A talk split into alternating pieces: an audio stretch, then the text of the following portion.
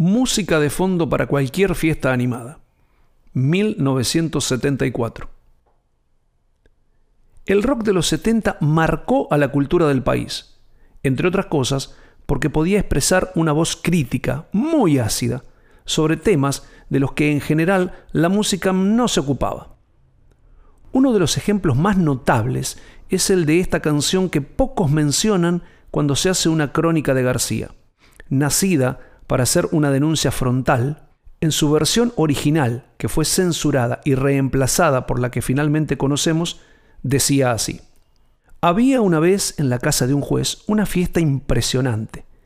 Vino y caviar, mujeres sin bailar y marihuana en los cuartos. Y un presidente hablando sobre un pueblo en paz y la manera de pacificar a las bocas que pedían libertad. Había una vez una casa con tres personas en una mesa.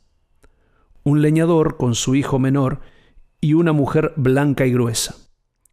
Sus vidas eran miserables bajo el sol, y el que levantó el brazo con dolor está muerto, alguien dijo, por error.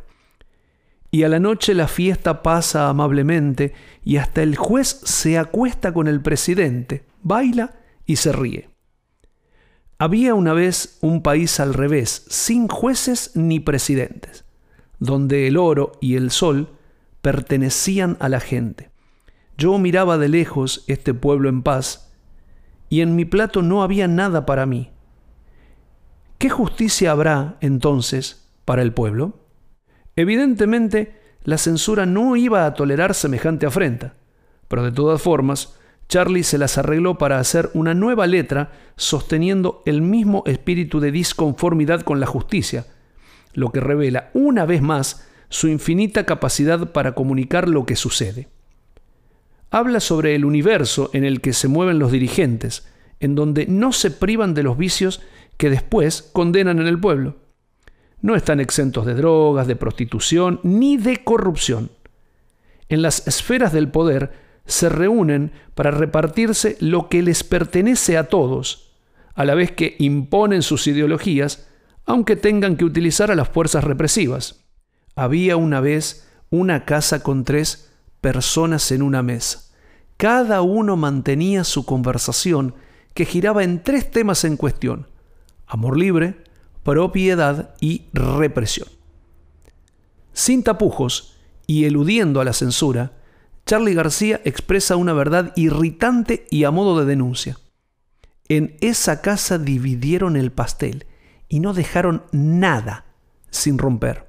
Los poderosos de cada turno deciden qué hacer y cómo utilizar los bienes y los derechos del pueblo, y aquello que no es de su utilidad lo destrozan, sabiendo que no se harán cargo de nada, porque todo, en definitiva, tiene que volver a reconstruirlo la gente.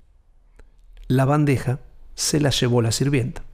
Pero como en muchas otras canciones, García reserva unos versos para la esperanza, a veces utópica, y declara que algún día existirá un país diferente en donde el verdadero propietario será el pueblo. Había una vez un país al revés y todo era diferente.